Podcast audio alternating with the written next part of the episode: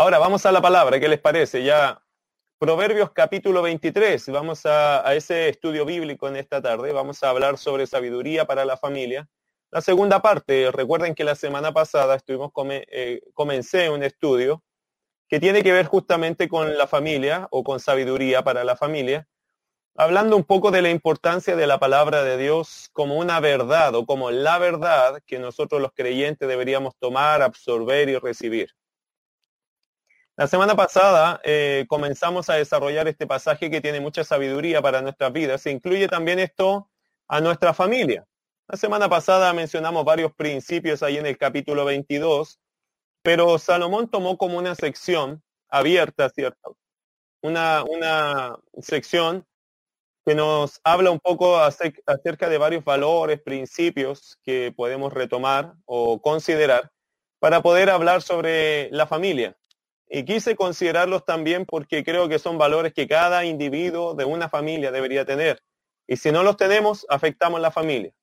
De hecho, es así. Ahora, Salomón hizo un énfasis en lo preciso que son estas verdades y quiero recordarle en el versículo capítulo 22, verso 20 y 21, dice, no te he escrito tres veces en consejo y en ciencia para hacerte saber la certidumbre de las palabras de verdad, a fin de que vuelvas a llevar palabras de verdad a los que te enviaron? Eh, Salomón precisa esta realidad, ¿cierto? Las verdades de Dios que son eternas y que aparentemente, o es probable que estos consejos fueran enviados eh, a algún vecino reino, ¿cierto? A un reino vecino o a familias las cuales quisieran aprender de la sabiduría de Salomón. Por eso dice el versículo 21, a fin de que vuelvas a llevar palabras de verdad a los que te enviaron. O puede ser una forma figurada en la cual Salomón estaba hablando acerca de sus hijos o a sus hijos, diciendo lo importante que es que esta palabra sea transmitida con fidelidad a los demás. A mí me gusta pensar que fue un cuadro figurado, que fue una idea de alguien que fue enviado a Salomón para que no para absorber la sabiduría y llevar estas verdades y las transmita con fidelidad a las personas que le enviaron. Bueno, si fue así, no fue así, no, no estamos eh, en absoluta certeza de eso. Eso no afecta en ningún sentido lo que estamos diciendo. Lo que estamos diciendo es que la palabra de Dios precisa y debe ser llevada con fidelidad a otras personas. Ahora, eh, no, no, sería muy extraño en realidad tampoco, hermanos, que Salomón hubiese recibido invitados de otros lugares para poder eh, eh, comunicar su sabiduría, ya que así fue la reina de Sabá. Se recuerda en su momento, la reina de Saba o la reina de Sabá, ella fue de un lugar muy lejos a buscar sabiduría en la persona de Salomón. Obviamente esa sabiduría no es propia, es una sabiduría dada por Dios. Y este paréntesis, querido hermano, una persona sabia siempre invertirá tiempo y recursos para seguir creciendo en sabiduría. Este principio lo veremos dentro de unos estudios más adelante. Sabiduría. Eh, eso es tan importante. De hecho, la palabra dice, compra la sabiduría, no la vendas. Eh, y dicho eso de paso, querido hermano, vamos a continuar con estos consejos de Salomón en el capítulo 23. Vamos allí al capítulo 23 de, de Proverbios. Primero, otro consejo que hay acá. La semana pasada hablamos de no robar, ¿cierto? No entremeterse con el iracundo, etcétera. Pero ahora en el capítulo 23 vamos a ver otros valores, otras verdades que son sabiduría para nuestra familia. Y uno de ellos tiene que ver con tener cuidado con la codicia. Capítulo 23, verso 1 al 3 dice, cuando te sientes a comer con algún señor, considera bien lo que está delante de ti, pon cuchillo a tu garganta, si tiene gran apetito. No codicies sus manjares delicados, porque es pan engañoso. La codicia, queridos hermanos, puede anular, puede nublar el entendimiento de lo que es correcto y lo que no lo es. Aparentemente, eh, muchos usaban esta estrategia en esos tiempos, la estrategia de la comida, para afectar el juicio correcto de las cosas al presentar una comida apetitosa. El punto aquí no es la comida en realidad, el punto aquí eh, tiene que ver con guardarse de la codicia. Es decir, no dejar que el deseo de tener algo te nuble la visión de hacer o pensar en lo correcto. Salomón lo advirtió aquí en el versículo 2, dice, pon cuchillo a tu garganta si tienes gran apetito. ¿Cuál es la idea acá? No dejes que tus pasiones ejerzan control sobre tu juicio. Hay muchos ejemplos en la Biblia eh, de cómo la codicia superó al juicio correcto. Por ejemplo, Adán y Eva. Cuando Eva vio eh, que el fruto del árbol era bueno, ella codició. Ella deseó tener este, ese fruto, comer y al final terminaron pecando contra Dios, desobedeciendo a Dios eh, y trayendo la muerte a ellos y a toda la humanidad. Eh, otro caso, la mujer de Lot. ¿Se acuerdan cuando ellos tenían que salir de Sodoma y Gomorra y no mirar hacia atrás? Ella, por el deseo de volver a su ciudad, el apego que tenía hacia su ciudad, ella volvió en la mirada y murió convertida en una estatua de sal. Acán, el pecado de Acán, cuando fueron a conquistar Jericó con Josué, Acán vio lingotes de oro, una alfombra preciosa, y Acán toma eso de Jericó y vuelve a su tierra, término de su historia.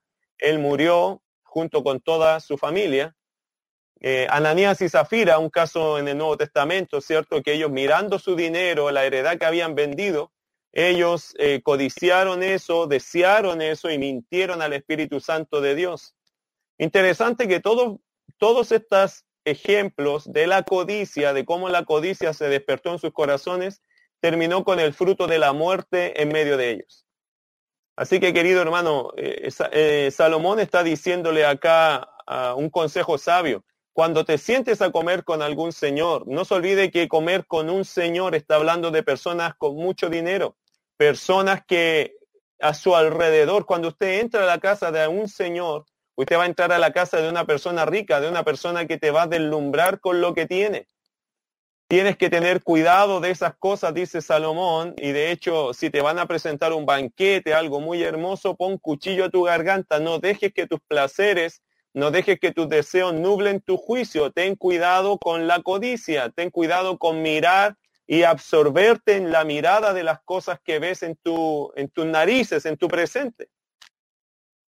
El verso 3 dice, no codicies sus manjares delicados porque es pan engañoso. Muchas de estas personas podrían afectar el correcto juicio de los principios y valores que tenemos como creyentes, como justos en Dios, por el solo hecho de mirar y generar en nosotros, provocar en nosotros lo que se llama la codicia. No se olvide que la codicia se genera por lo que uno ve. Cuando uno ve cosas, empieza a despertar o afectar el corazón que se puede despertar a la codicia. Segundo principio, eh, capítulo 23, verso 4 al 5. Primero, cuidado con la codicia. Segundo, cuidado con las riquezas. Versículo 4 y 5. No te afanes por hacerte rico. Sé prudente y desiste. ¿Has de poner tus ojos en la riqueza siendo ningunas? Porque se harán alas como alas de águila y volarán al cielo. La palabra siempre, querido hermano, ha dejado muy en claro eh, un mensaje inequívoco acerca de las riquezas. Eso está en Primera Timoteo, capítulo 6 y versículo 10. ¿Qué dice? Porque raíz de todos los males es el amor al dinero, el cual codiciando algunos se extraviaron de la fe y fueron traspasados de muchos dolores. Por lo tanto, la palabra siempre ha dejado claro ese mensaje, que el problema o la raíz de todos los males tiene que ver con amar el dinero. Alguien lo definió bien. Eh, esto no es hacer dinero, esto no es buscar el dinero, esto no es ganar dinero. El pecado es amar al dinero. Cuando uno llega a amar al dinero debe tener mucho cuidado porque ya no tienes dinero, el dinero te tiene a ti. Las riquezas tú ya no las tienes, las riquezas te tienen a ti. Así que cuidado con la riqueza. Las riquezas tienen algo interesantemente dañino hacia el corazón de los hombres. Salomón advierte que tomar la decisión equivocada de invertir tu vida para conseguir riquezas, eso es algo totalmente fuera de la sabiduría. Mira lo que dice Salomón en el verso 4. No te afanes por hacerte rico. Sé prudente y desiste. Interesante, Salomón advierte de tomar la decisión equivocada de invertir tu vida para conseguir las riquezas. De hecho, eh, Salomón lo diría en otras palabras, abandona ese proyecto. Olvídate de ese enfoque. La advertencia en realidad es severa. Eh, dice Salomón que las riquezas son efímeras, superficiales, inestables, se alejan de uno en cualquier momento. Note cómo las describe en el verso 5. ¿Has de poner tus ojos en las riquezas siendo ningunas? Entonces yo podría pensar, pero ¿cómo Salomón dice que las riquezas no son ningunas? Lo que está diciendo en realidad Salomón es que son superficiales, inestables, se alejan de uno en cualquier momento y lo pone en una forma muy gráfica en el resto del pasaje. Dice, porque se harán alas como alas de águila y volarán al cielo. Aquí cielo, hermano, tómelo de forma muy literal. El aire, el firmamento. No lo tome como el cielo de Dios, el lugar de Dios. Dios no necesita el oro de aquí para llevárselo al cielo. Dios hace oro de cualquier forma, solo con su palabra. Creo que el concepto acá es que el dinero de verdad en un momento a otro agarra alas y se va. Nadie lo puede controlar. Recuerde el tiempo de Job. Job no era un hombre codicioso ni un hombre que amaba las riquezas, pero Job vio que todas sus inversiones, todos sus negocios se fueron en un abrir y cerrar de ojos cuando Satanás procuró herirlo y dañarlo y quitarle eh, o desanimarlo en su fe.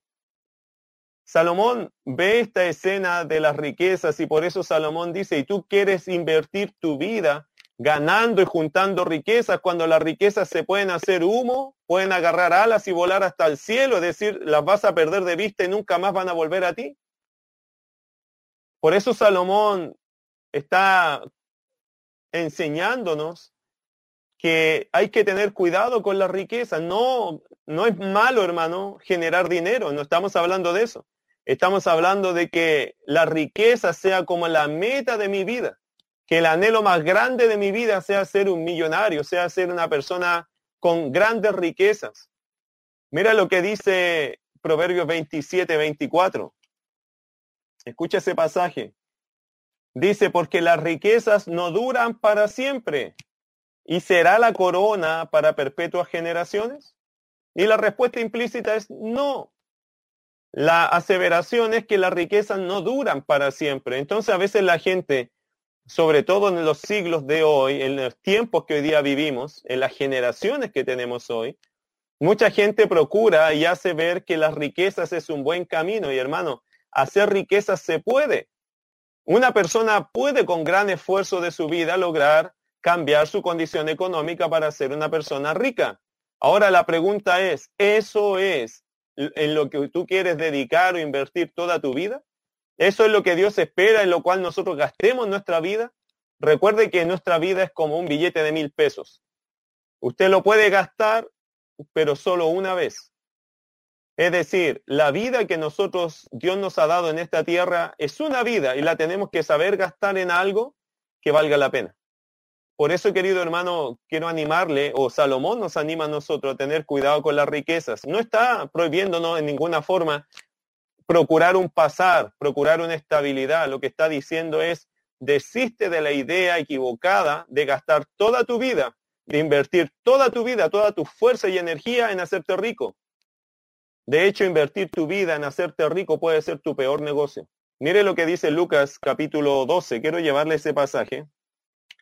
Uno de los lindos evangelios que estábamos estudiando antes que empezara todo esto. Este pasaje lo vamos a estudiar Dios mediante cuando cuando venga ya la oportunidad. Pero escucha lo que dice. Lucas 12, 14 al 21. Eh, le voy a leer del versículo 13. Le dijo uno de la multitud, maestro, di a mi hermano que parta conmigo la herencia. Aquí había un tema de platas, ¿ok? Una herencia, una gran cantidad de dinero, una gran suma, y habían dos hermanos discutiendo por eso. Mas él dijo, hombre, ¿quién me ha puesto sobre vosotros como juez o partidor? Y les dijo Jesús, verso 15, Mirad y guardaos de toda avaricia, porque la vida del hombre no consiste en la abundancia de los bienes que posee. También le refirió una parábola diciendo, la heredad de un hombre rico había producido mucho. Y él pensaba dentro de sí diciendo, ¿qué haré porque no tengo dónde guardar mis frutos? Y dijo, esto haré, derribaré mis graneros y los edificaré mayores, y allí guardaré todos mis frutos y mis bienes. Y diré a mi alma, alma, Muchos bienes tienes guardados para muchos años. Repósate, come, bebe, regocíjate. Pero Dios le dijo, necio, Esta noche vienen a pedirte tu alma y lo que has provisto, ¿de quién será? Así es el que hace para sí tesoro y no es rico para con Dios. Que esa historia que el Señor presentó nos llegue al alma, queridos hermanos, que tener mucho cuidado con las riquezas. Tercer principio que nos da Salomón allí. Ahora, apliquemos eso a nuestra familia. Cuidado con la codicia, número uno. Cuidado con nuestros hijos que a veces codician las cosas o a veces nosotros como adultos codiciamos una cierta, un cierto estándar. Cuidado con eso. Cuidado con las riquezas, porque las riquezas pueden confundir el corazón de las personas y dar vuelta a las prioridades. Tenga cuidado con eso. Muchas personas cuando no tuvieron nada eran mucho más cercanos a Dios que cuando tuvieron algo. Y aquí el tercer punto, y aquí la tercera realidad. Y las tres tienen sentido. Eh, cuando estudiemos esto, usted va a entender el sentido de lo que Salomón quería hacernos llegar a nuestro entendimiento, a nuestro corazón. Mire el capítulo 23 de Proverbios, versos 6 al 8. Dice, no comas pan con el avaro, ni codicies sus manjares, porque cuál es su pensamiento en su corazón, tal es él. Come y bebe, te dirá, mas su corazón no está contigo. Vomitarás la parte que comiste y perderás tus suaves palabras. Si hay que tener cuidado con la codicia, si hay que tener cuidado con las riquezas, es obvio que debemos tener cuidado con la avaricia. Aquí aparece uno de los personajes de Proverbios llamado, conocido como el avaro. ¿Quién es un avaro o qué es un avaro? Bueno, un avaro es uno que ha entregado el corazón al dinero y a los bienes materiales. Es un idólatra, ama el dinero y los bienes con todas sus fuerzas. Recuerde, querido hermano, que la avaricia es una expresión de la idolatría, según la escritura. Eh, ¿Qué significa eso? Que ama más al dinero que a Dios. Ha cambiado a Dios por el dinero. Por eso es un idólatra la persona que es un avaro. Ahora, el proverbio dice, no comas pan con el avaro. el, concepto de comer el pan se ve en la Biblia como una expresión de comunión, de cercanía, de, de amistad. Ahora, se ha hecho la pregunta, ¿por qué un avaro me iba a invitar a comer? ¿Por qué un avaro me iba a invitar a comer el pan con él? ¿Por qué me iba a invitar de sus manjares si es un avaro? Bueno, Matthew Henry da una explicación interesante a ese, a ese concepto. Uno de los comentaristas eh, de la Biblia, ¿cierto? Se llama Matthew Henry. Usted puede encontrar sus materiales y algo así comenta Matthew Henry de lo que estaba aprendiendo de él acerca de este pasaje. ¿Cómo entiendo estos pasajes? Según Matthew Henry lo comenta de, la siguiente forma. Aceptar la invitación de alguien que en realidad no quiere compartir de sus bienes contigo te expone a recibir a esa persona, de esa persona el peor servicio, ya que no contaba con que tú le aceptaras su invitación. Mire qué interesante. En la cultura antigua, la gente por eh, educación, por costumbre, tenía que hacer de vez en cuando ciertas invitaciones a degustar con ellos de sus manjares y, apreciar sus riquezas. El avaro hizo la invitación y tuvo la mala suerte de que alguien le dijo, sí, yo voy a ir, ¿ok? Esa es más o menos la idea. Ahora, un avaro solamente compartiría contigo de esa forma porque fue un accidente, porque se le arrancó de la boca esta invitación y alguien se la recogió, se la aceptó. Pero aceptar la invitación de alguien que en realidad no quiere compartir de sus bienes contigo te expone a recibir de esa persona el peor servicio, ya que no contaba con que tú le aceptaras su invitación. Solo lo había hecho por cumplir, sin sentirlo de corazón. Porque el avaro, todo lo que le signifique un gasto, lo evita, le duele, no lo quiere hacer. No es un buen administrador un avaro, es una persona sin, deseo de gastar en nada, considera que todo es un gasto y que todo es un estorbo a la economía. Por lo tanto, ese es un avaro. Ama tanto lo que tiene, ama tanto lo material o el dinero, que para él no hay consuelo cuando algo se va de sus manos. Mire el verso 8. Capítulo 23, verso 8. Vomitarás la parte que comiste y perderás tus suaves palabras. ¿Qué significa eso? Bueno, al darse cuenta la persona eh, de la hipocresía que tiene el avaro al hacer este gasto contigo, eh, vas a sentir náuseas o, esta es la idea, vas a se sentirán náuseas al ver a esta persona en su hipocresía porque te invitó y te diste cuenta después de haber aceptado la invitación, te diste cuenta que la persona lo hizo por una obligación moral y no de todo corazón. Ah, y después dice, perderás tus suaves palabras, es que no importa, eh, tus palabras van a ser perdidas, se van a perder tus palabras de gratitud, tus palabras de agradecimiento, de una correcta educación, se van a perder porque al avaro no le interesan tus palabras, a él le interesa lo que te comiste, a él le interesa lo que gastaste, eh, no importa que tú le digas muchas gracias, discúlpeme, fue un error, no debería haber venido, no, eso esas palabras suaves se van a perder en el dolor que siente el avaro de haberte convidado y que tú hayas gastado y comido de sus bienes. Bueno, hasta aquí tres temas similares que hablan de recursos y, y, pecados que traen los recursos. Tenga cuidado con eso, querido hermano. Toda bendición, y escúchelo bien esto, toda bendición, si no la recibimos de buen corazón, puede ocasionarnos al final una caída espiritual y un pésimo testimonio. Eh, tener dinero, el tener recursos, el tener la opción de, comer con una persona importante, son, son privilegios que en la vida a veces nosotros podemos llegar a tener por la gracia de Dios. Pero si tú recibes estas bendiciones del recurso, de los bienes, de lo material, con un mal corazón, eso en lugar de transformarse en una bendición, va a terminar siendo el gran tropiezo de tu vida y vas a perder tu testimonio por esas cosas y tu corazón se desviará de lo que es la voluntad de Dios. Así que hay que tener cuidado. Hay tres aspectos materiales aquí en estos consejos. Ahora, Salomón pasa a otro aspecto ahora de la vida, un poco más amplio, es decir, que nos va a afectar a todos, de quizá de forma más inequívoca. Todos vamos a caer en este saco porque aquí quizá estamos todos involucrados. Mire versículo 9, Proverbio 23, 9. No hables a oídos del necio porque menospreciará la prudencia de tus razones. Aquí hay otro consejo y tiene que ver con a quién aconsejar.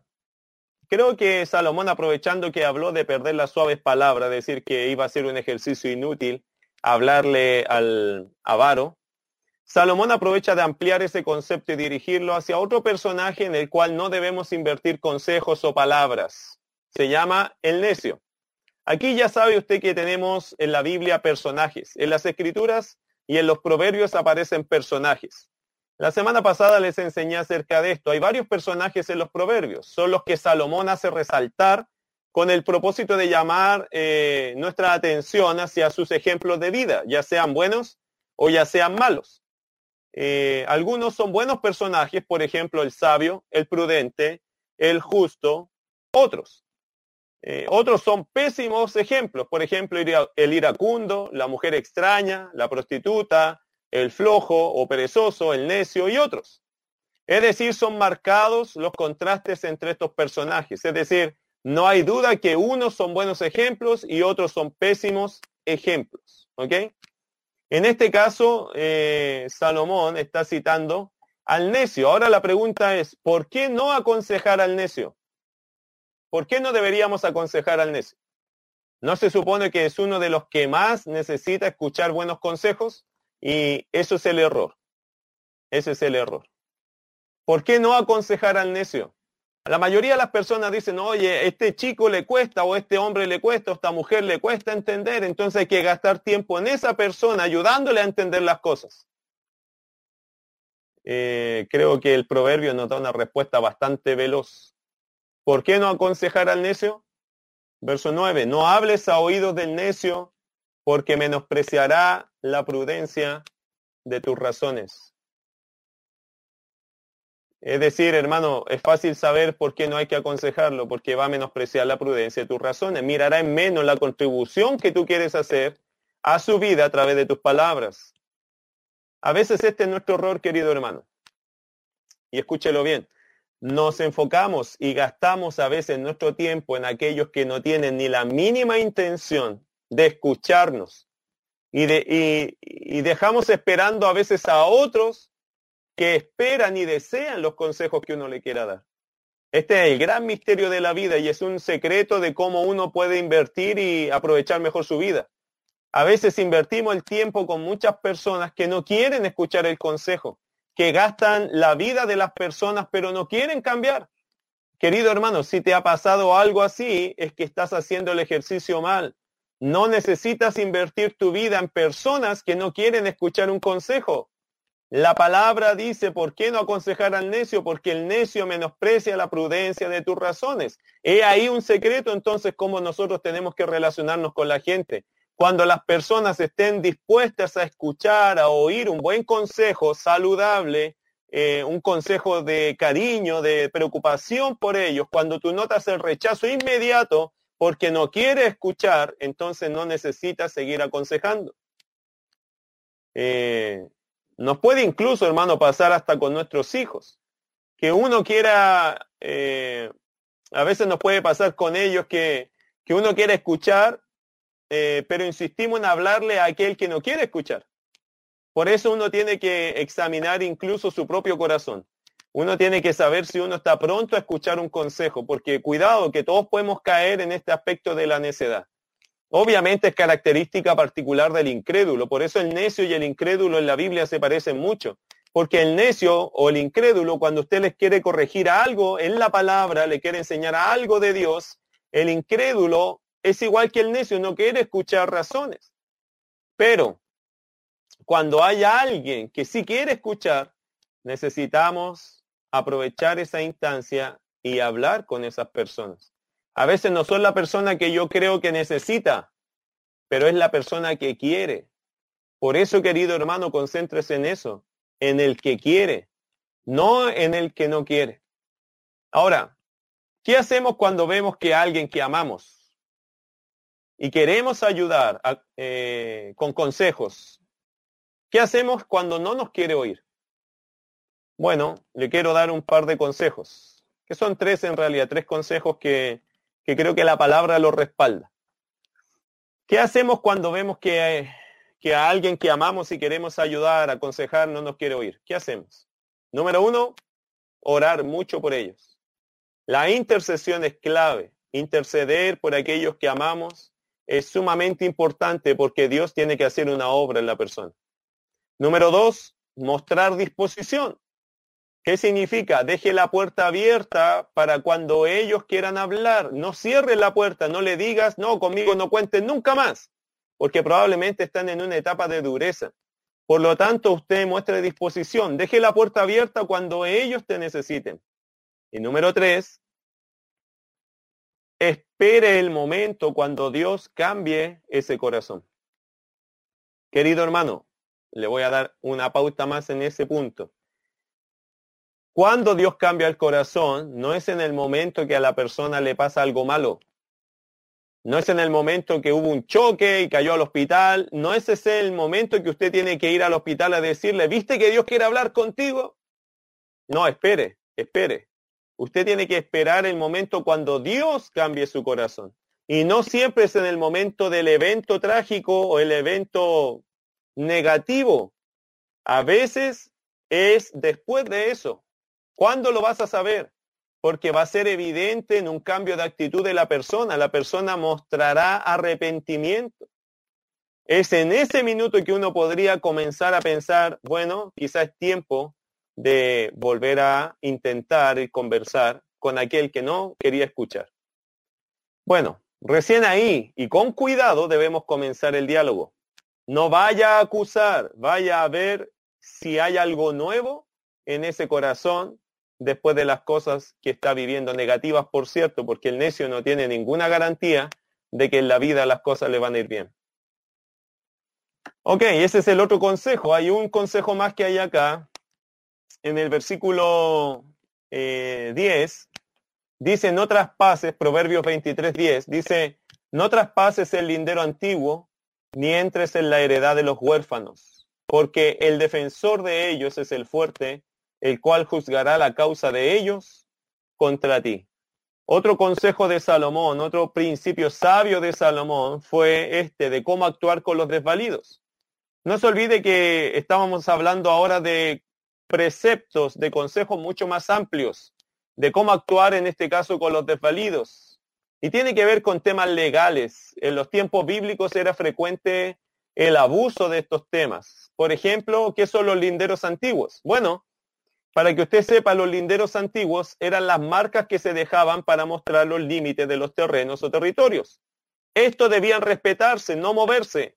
Habían algunos que aprovechándose de, de las personas, movían los, los límites que estaban, las marcas que se habían quedado en el tiempo por los padres, por los, los tratos antiguos que se habían hecho, y eso se habían colocado en un cierto lugar.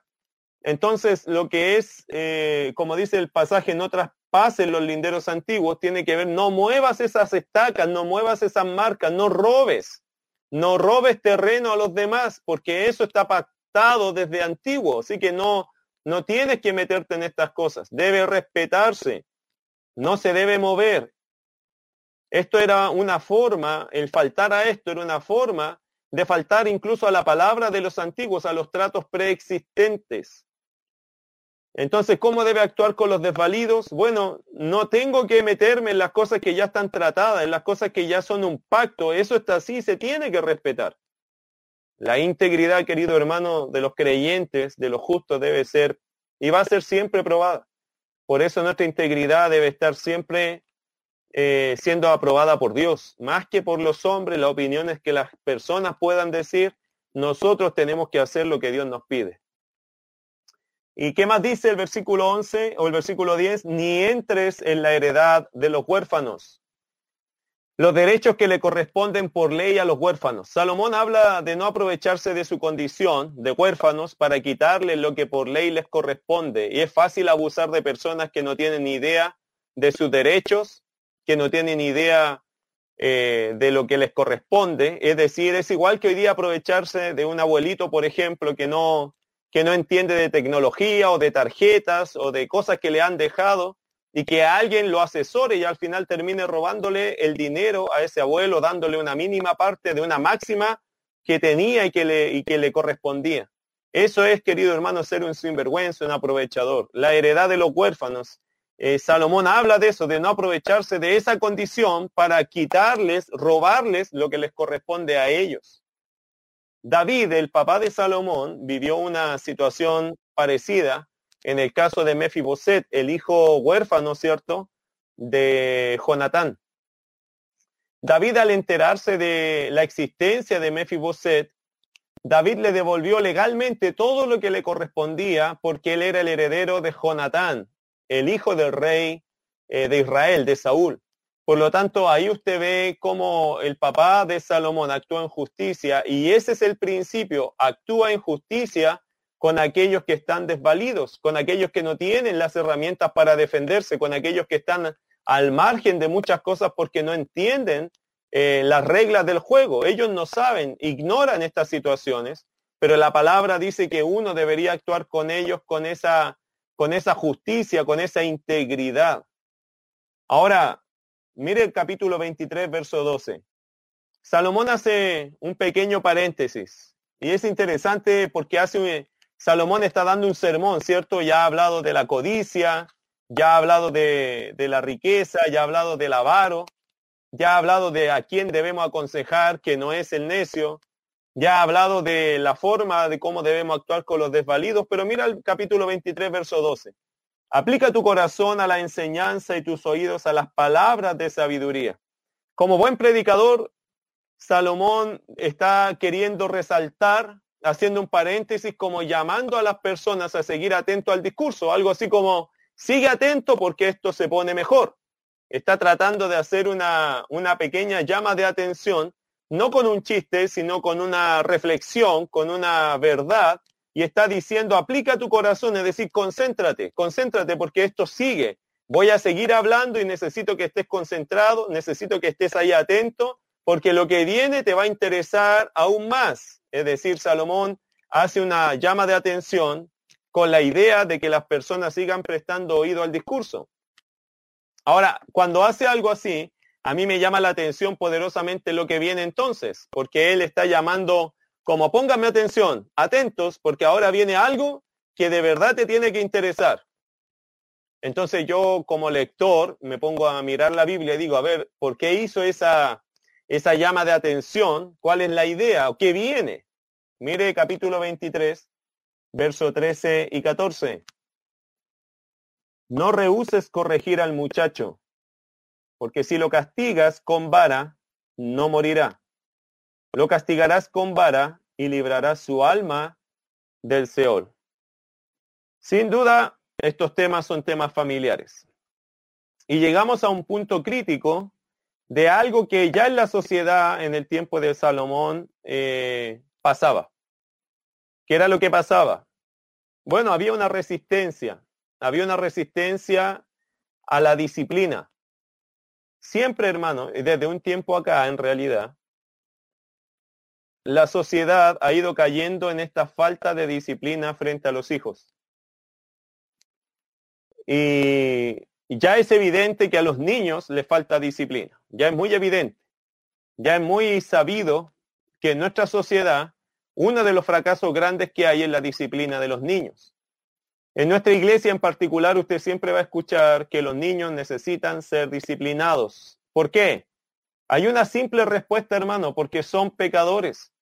Todo pecador necesita mantener a línea sus pecados y eso se logra en la niñez a través de la disciplina. Ahora, muchas personas consideran que disciplinar a los niños es algo correcto, no les gusta, y a nadie nos gusta castigar, pero es algo que se tiene que hacer. Es una necesidad para ir enseñándole a los hijos cómo es la consecuencia del pecado. Querido hermano, quiero ser muy serio con esto con usted, es decir, cuando uno a un hijo no le enseña a través de la disciplina las consecuencias de su pecado, no las va a entender. Porque cuando a uno no le trae ninguna consecuencia sus actos negativos, ¿cómo puedes entender la justicia? ¿Cómo puedes entender el castigo? ¿Cómo puedes entender, por lo tanto, la condenación? Quiero que entienda algo, cuando las generaciones se levantan sin disciplina son generaciones incrédulas. Son generaciones que no creen en Dios y creen que Dios es malo porque aplica disciplina. Porque de alguna forma el ser humano interpreta la falta de disciplina como amor. Y la Biblia dice que eso es totalmente contrario. No es así. Dios al que ama disciplina y castiga y azota a todo aquel que recibe como hijo. Hemos dado un terrible, por lo tanto, mensaje a los hijos cuando no los hemos disciplinado en su soberbia, en su rebeldía, porque les estamos enseñando que nosotros somos mejor que Dios. Y este es el grave y triste diagnóstico de nuestra sociedad. Hoy día hay más incredulidad que nunca y hay menos disciplina que en muchos años. Ahora, supongamos que somos de los padres que disciplinamos a nuestros hijos. Ok. Ahora aquí hay otro problema. El problema hasta cuándo lo disciplino. Y creo que eso tiene que ver con estos pasajes. ¿Hasta cuándo disciplinar a mis hijos? Hay muchos que dicen yo no lo voy a disciplinar más, ya tiene 10 años, es grande. Ya tiene 12 años, es grande. Ya tiene 15 años, ya es grande. Ya tiene 17 años, ya es grande, y etcétera. Quiero que lea el pasaje conmigo con atención. Tiene algunas verdades que quizás nos impresionen. No sé si le gusten, solo digo que le va a impresionar quizás. No rehuses corregir al muchacho porque si lo castigas con vara, no morirá. Examine primero ese versículo. Lo primero que dice Salomón, que usted no rehúse. ¿Entendió el concepto? Usted no puede ponerse en contra de esto. No rehuses corregir. Ahora, usted me puede decir, bueno, pero corregir significa llamarle la atención. No. Mire lo que dice el pasaje. No rehuses corregir al muchacho, porque si lo castigas con vara, siempre estos, eh, esta forma poética de escribir tiene una, una oración primaria y una secundaria lo va explicando, por eso es fácil saber de qué está hablando. A veces la primera no se entiende tanto y la segunda te da como la luz. Y este es el concepto acá. No rehuses corregir. La palabra corregir acá, ¿qué es? ¿Qué significa en realidad? Castigar. ¿Cómo lo tengo que castigar? ¿Le voy a quitar el fin de semana? ¿Le voy a decir que se vaya a su pieza? El texto dice, lo castigarás con vara. Y aquí algunos entienden que estamos hablando de abuso de poder y no es así. El castigo con vara era propio el castigo con un elemento que se puede controlar eh, la agresividad o la fuerza, digamos. Hay elementos que usted no puede controlar la severidad, como un cable, como un fierro y otras cosas. Pero un palo, una vara, usted puede controlar la severidad del golpe. La idea es destruirlo, no, nunca la Biblia dice que hay que destruir a nuestros hijos. La idea es lastimarlo, no, la idea no es causarle un, traumatismo, no es lesionarlo. La idea es castigarlo, es darle un castigo, algo que sea doloroso a su cuerpo. Esa es la idea. No al punto de dañarlo, pero sí al punto de corregirlo que sea un castigo o una consecuencia hacia su mal comportamiento, mala actitud, malas decisiones. Versículo 13. No rehuses corregir al muchacho. Ahora, ¿quién es un muchacho? Bueno, la palabra en la Biblia da algunos márgenes de edad, por lo menos de los que yo entiendo eh, cuando son bebés se entiende, cuando son niños o la niñez es hasta como los 11, 12 años.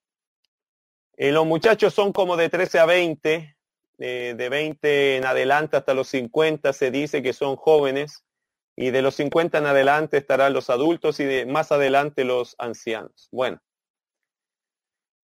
muchacho es más o menos de 12, 13 a 20 años. Si usted quiere situar así en estricto rigor este, esta, este grupo, este margen de edad, deberían estar dentro de ese margen todos los muchachos que nosotros le llamamos adolescentes, preadolescentes y casi jóvenes. La Biblia habla de no rehusar corregir al muchacho. Uno piensa que a esa edad ya no se le debe castigar. De hecho, son muchachos, no son niños, hermanos, porque solo con los muchachos se debería usar una vara, no con los niños pequeños. Usted usa una vara con un niño pequeño y lo puede dañar. Mira lo que dice el proverbio, no rehuses corregir al muchacho porque si lo castigas con vara, no morirá. ¿Nota eso? El castigo nunca es procurando que la persona muera. Por eso, cuando hay un padre que se justifica con un estudio bíblico como esto y le va a pegar a niños y va a maltratar a niños porque es un hombre o una mujer descontrolada, entonces no sirves tú para disciplinar, por lo menos no en ese minuto. Si eres un padre, pero eres un castigador, abusador, tienes que orar a Dios para que te dé control de eso y no pegar en el momento en que tú estás eh, sumamente enojado. Tú tienes que apartarte, respirar, tomar un tiempo y luego de eso tienes que castigar. Pero el castigo se tiene que hacer. El castigo no es con odio, es con amor o es por amor hacia nuestros hijos, no es con odio hacia ellos. No rehuses corregir al muchacho porque si lo castigas con vara no morirá. Él va a soportar ese castigo. Eso es lo que está diciendo el pasaje. Porque ya son fuertes, ya son grandes. Tienen una edad, una edad de fortaleza. Mira verso 14. ¿Cuándo se debe castigar a los muchachos? Lo castigarás con vara y librarás su alma del Seol. Bueno, la corrección, querido hermano, ¿cuándo se da? Se da cuando los muchachos están demostrando que sus pasos van camino a la muerte. Por eso dice, librará su alma del Seol, a veces a través de amistades, a través de vicios, a través de comportamiento equívoco, errático, de malas palabras, de maldiciones, de menosprecio de sus padres. Todos esos principios están en la Biblia. Y cuando usted ve a sus hijos que está faltando a la palabra de Dios, blasfemando el nombre de Dios, viviendo perdidamente, siendo soberbio, arrogante, flojos y todo lo que ve en la palabra como antivalores, usted necesita aplicar el castigo. Ahora, un castigo bien ejecutado ayudará a tu hijo a la reflexión y al arrepentimiento de sus malas decisiones. Los padres tenemos la obligación, hermano, de evaluar y corregir las conductas de nuestros hijos mientras estén bajo nuestro cuidado. Ellos deben saber que hay una autoridad y que ha sido puesta por Dios. Esto les librará a ellos de caminos de muerte si les puede llevar a un encuentro con el Señor al ver que sus vidas van por malos caminos. La ausencia de corrección no solo permite que tu hijo vaya directo a la muerte física. Querido hermano, escúchalo bien sino también que vaya directo a la muerte espiritual y eterna. No es negociable la disciplina cuando tu hijo lo necesita y lo merece y te está llamando, disciplíname. Eso no es negociable. Si usted no lo hace, si usted rehúsa disciplinar, el pecado ya no es solo de él, sino el pecado también es tuyo. Has desistido, has rehusado porque lo ves grande, pero el hecho de que uno sea grande no significa ninguna medida o manera que no requiere de la disciplina. Podemos tener hijos de 18, 19, pero ellos están en casa. Ellos dependen de nosotros. Y mientras ellos dependan de nosotros y se, se tiene que sujetar a nuestra autoridad. Y si alguno de ellos está desafiando autoridad, entonces padres tenemos que ejercer el castigo físico con ellos. Bueno, el último consejo, o, ya terminando este estudio, capítulo 23, verso 15 y 16. Hijo mío, si tu corazón fuere sabio, también a mí se me alegrará el corazón. Mis entrañas también se alegrarán cuando tus labios hablaren cosas rectas. Salomón detiene aquí esta primera parte intensa del sermón para comunicar con un énfasis agregado lo importante que es para un padre que su hijo siga la sabiduría. Salomón, aunque está diciendo no rehúse corregir al muchacho, hay que corregir si es necesario, Salomón le está diciendo a su hijo, hijo, ¿cuánto me alegraría a mí que ustedes fuesen sabios? La sabiduría alegra el corazón de un padre. De hecho, literalmente ahí dice, en el versículo 16, dice, mis entrañas también se alegrarán. ¿Sabe lo que significa la palabra entrañas? Literalmente los riñones. Los judíos consideran o consideraban en estos tiempos bíblicos que los riñones era el asiento de las emociones. Cuando uno llora, dice como que llora de las entrañas, como que de los riñones directos salen las lágrimas. Ellos sienten así profundo. Esa es la idea. Cuando uno encuentra en su vida o tiene un hijo sabio, la Biblia declara que esa alegría es una alegría muy profunda, que trae sanidad al corazón de un padre, que trae ánimo al corazón de un padre, que trae regocijo al corazón de un padre, que lo llena de una satisfacción que le hace bien al papá o a la mamá. Esta grata emoción, hermano, llegarán a experimentar aquellos padres que escuchan y ven a sus hijos tomando decisiones sabias. Pero para que llegues a eso con tus hijos, ¿qué tienes que aplicar? Disciplina. En el momento correcto, de la forma correcta y con el desarrollo correcto. No es solo pegarle a un hijo, es también acercarse a un hijo, amar a un hijo, abrazar a un hijo, hablar con un hijo, orar con un hijo, pero también es castigar a un hijo. Aquí usted puede ver algo, que el poder de un hijo es tremendo. Puede llevar a sus padres a tener una gran alegría y satisfacción de vivir, o puede llevar a sus padres a experimentar un gran dolor y vergüenza. Buenos hijos traerán mucho contentamiento. Malos hijos, mucho desasosiego, mucha intranquilidad, mucha vergüenza. He ahí que este sermón, querido hermano, estos estudios sirven mucho para valorar la sabiduría en la familia. Si como padre te cuesta la disciplina, pídele a Dios ser sabio para aplicar la disciplina cuando y como corresponde. Si eres hijo, que el Señor te dé humildad para reconocer tus errores, para vivir por fe y, hacer, y aceptar la autoridad de tus padres y cambiar la actitud que no es correcta. Si tienen malos amigos, salir de esas malas amistades. Si tienen malos hábitos, dejar los malos hábitos. Si tienen malas actitudes, cambiar las malas actitudes. No codiciar, no desear enriquecerse. A veces quizás por eso Muchas cosas en un hogar están mal porque los padres van en busca de la riqueza y han perdido a su familia. Han perdido la espiritualidad porque quieren tener dinero, recursos, competir con otros, compararse y ser mejores que otros. Pero te estás olvidando de lo importante que es tu familia. Hoy estamos enfrentando momentos de crisis, momentos duros. Pero mira que Dios es bueno, nos ha regalado la oportunidad de estar en familia, de volver a valorar algo que quizás en el tiempo se ha perdido, se ha desdibujado. Hoy hay que aprovechar tiempos de conversar, hoy hay que aprovechar tiempos de almorzar juntos. Hoy es bueno orar, hoy es bueno abrazar a tus hijos, hoy es bueno hacer algo que aporte a que tu familia eh, pueda crecer en lo espiritual. Hoy es bueno. Hoy, hoy es una oportunidad y, y, quizás por las situaciones que estamos viviendo hay que aprovecharlo. Quizás nunca más en la vida nos tocará algo así. De hecho, muchos estamos rogando que no nos vuelvan a tocar cosas así, pero de lo malo hay algo hermoso. La oportunidad de estar en familia y poder aprovechar estos tiempos. Querido hermano, que el Señor te bendiga. Espero que este mensaje de la palabra lo puedas volver a leer y considera que esto es sabiduría para la familia. Vamos a orar. Amado Dios, te damos gracias Señor porque has permitido que tengamos esta lectura y este estudio bíblico.